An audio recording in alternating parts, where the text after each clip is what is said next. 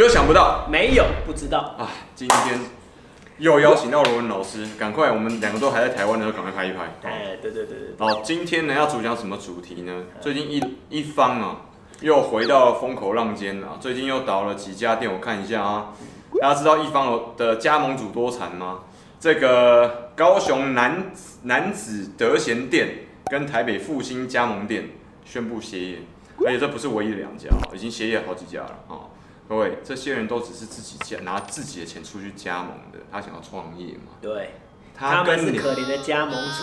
他跟两，你会那这件事情是怎么爆出来的？大家其实都看到很多 YouTube 的频道等等之类。其实我相信大家在媒体上面都看到很多人，当然爱台湾尬尬好戏，抵制啊，哈，让他那个开不下去啊。哎、欸，我问你哦、喔，男子店你觉得一一刚不爱台湾？好，那对啊，下一个好人为什么要讲这件事情呢？我要告诉你，你要怎么样对抗 YouTube，或者说任何的频道主，还有任何的媒体对你来讲进行的洗脑。蛮多媒体他其实会试图的去带一个风向，可是这个风向其实会造成蛮多人因此而受伤。对对，然后这些人有可能又是无妄之灾，受伤者，对，我们我们也都是有这样的一个受害者哈。那呃，一方这个事情。的确，他有他的一个原因，可是受害的却是这些小加盟主。这些小加盟主拿出可能是他一生的积蓄哦，一生的积蓄可能就一两百万，然后因为抵制，因为抵制，然后他就倒了。你们都讲要卖国贼啊什么之类的，请问他是卖国贼吗？对啊，对啊，那是总公司的事情啊，结果牵连到的是下面这些加盟主，而且这些加盟主可是很认真、很努力在做事，然后花了他的一一生的血本，结果就这样不见了。那所以。老师，你知道我们要怎么样去？你要怎么判断一个频道、一个媒体的素质？来，针对我跟罗老师，根据我们的经验啊，来给你分析几个要点。第一个啊，来，这个影片或者这件事情下面，比如说文章好了，它下面的内容的品质，它在里面极端意识的比重到底有多高？比如说你看到啊，韩粉就怎样怎样怎样了。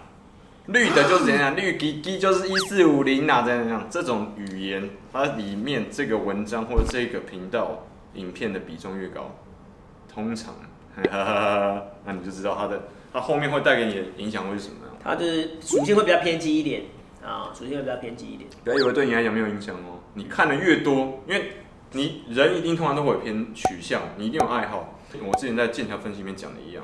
越多，你受到影响就越大，你就越有勇勇的偏。最后，三 K 党不是一天造成的，记得纳粹吗？也不是一年造成的，他可能花了五年，花了十年，最后大家都变成那个样子。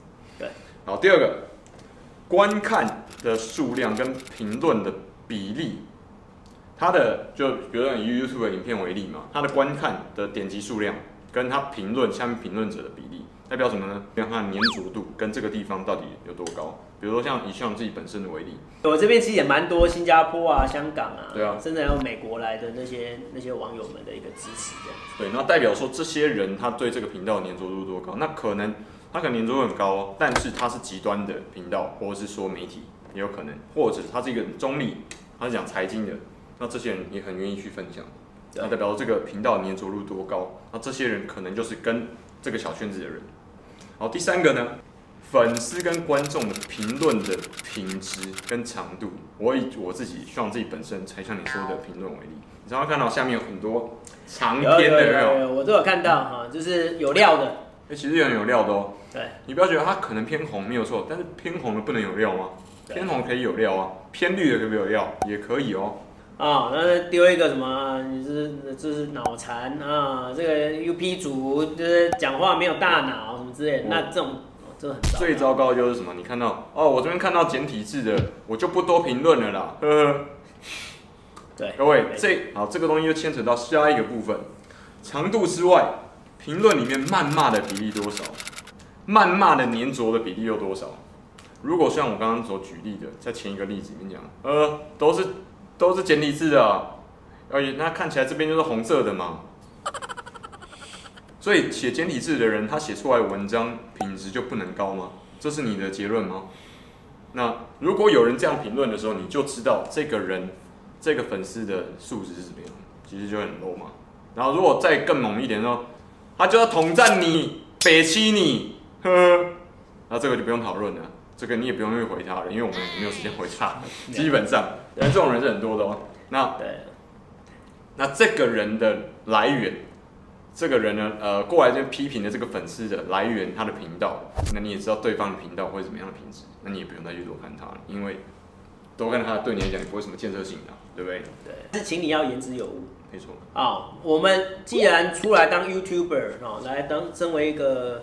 也算是办一个公众人物了，对不对？然后我们也，要不然你怎么会担心人身人人身安全呢？对不对？所以，我们出来当公众人物，我们就有这个心理准备要被他批评。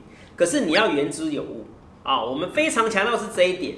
你言之有物来批评我们，我们看到虚心接受，我们可以接受。没错。但是你不要用谩骂的方式，你用谩骂的方式。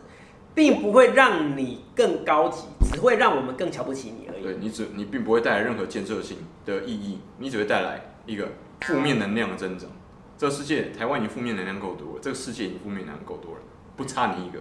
OK，下一个频道主或是这个媒体的负责人或者小编，他对你的回复或者对这个频道人下面的回复的回复是怎么样的品质？如果我的回复就才像你说这边回复是说。他回复这个北七的人，不要骂北七你这个人，他说我的叉叉叉，我的叉叉叉叉。频道主的回复会直接你由交给你来判断这个频道到底品质会怎么样。好，详情请参照罗恩好公民跟才向你说跟馆长粉丝之间的，我们不要说我们不要说谩骂了，我们说论战，对，或者讨论嘛。我自己一般来讲了哈，就是我要么就不回，就是如果真的很不理性那个，我就是就不回复了。对，啊。我也很少在砍他们，我很也很少在砍他们账号或是怎么样的哈。但是如果是言之有物的，我真的真的会回一下啊。如果真的是言之有物，他有提出一些点，我是觉得说还不错的，我就真的会回复一下。嗯，那我也不会骂回去了，因为我要在这里跟大家讲一个观念哈，就是如果人家对你无理，你再无理回去，那基本上你们是属于同一种，狗咬你。对，你要再咬回去吗？这是这样子，所以说我还是会站在一个比较理性的一个立场，好，就是说我就这样子回应你，好，那你的这个意见我知道了，但是我的意见是怎样？那如果可以说服的话，我们就相互尊重；啊，不能说服的话，就算了嘛，对不对？啊，那这个就是比较好的回复。但是如果是像那种啊，就是很难听的嘛，哎，对，那我们就真的，请你不要当这样的人。对，那这个时候我就会回下面说。看到你的回复，我理不理性我不知道，但是我可以确定你不理性，我就会这样回。那这个东西是刚刚这个我不我不敢说罗老师自己的体验啊，但是是我自己的心得，跟大家分享一下，也要在这边再三强调一次啊。才像你说的频道，从始至今，除非这个人犯了我的几个大忌，要不然我不会删除他的留言。所以不要再，尤其对岸的网友，很多人呢，他说我会删除留言，没有。如果删除留言的话，我会告诉你。或者说你已经你只要一次机会，你如果太过分，我会直接我才会直接把你送入。